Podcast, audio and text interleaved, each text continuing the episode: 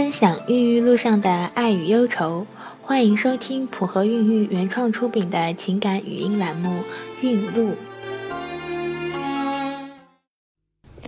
去年年初，小瑶就准备怀孕，三月做了卵泡监测，卵泡发育非常好，当月就怀上了，但是没有过多久就生化了。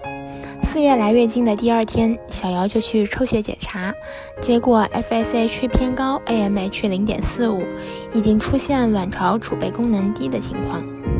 拿着检查报告，小瑶颤抖着问医生：“那我还能怀孕吗？”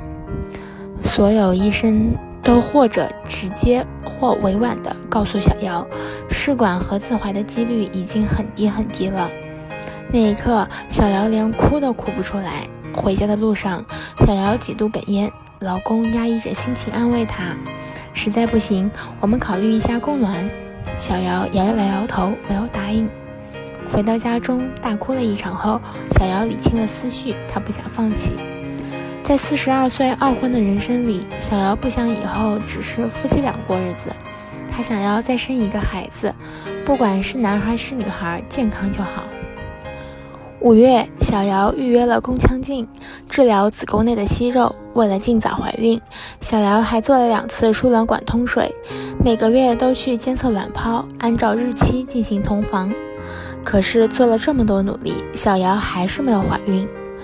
她想要进行试管，尝试一下辅助生殖。再次检查，她的 AMH 已经是零点二了，这意味着卵巢功能在进一步下降。时间不等人，尽管希望渺茫，小瑶还是想试一试。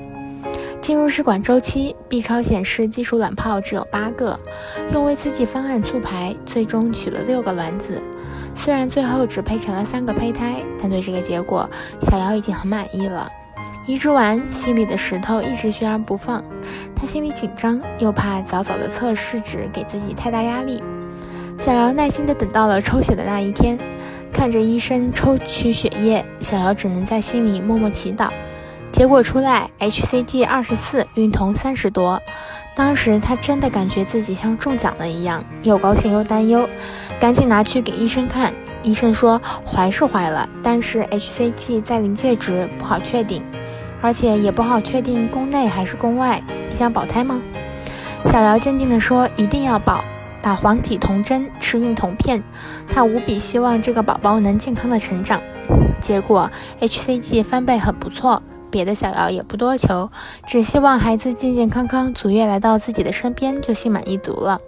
其实高龄备孕真的很不容易，每一分每一秒都不容错过。而备孕这条路一定要有规划，该做什么就一步一步去做，一定不要犹豫，只要坚持才会有希望。这就是今天孕路故事，婆运祝您一路好运。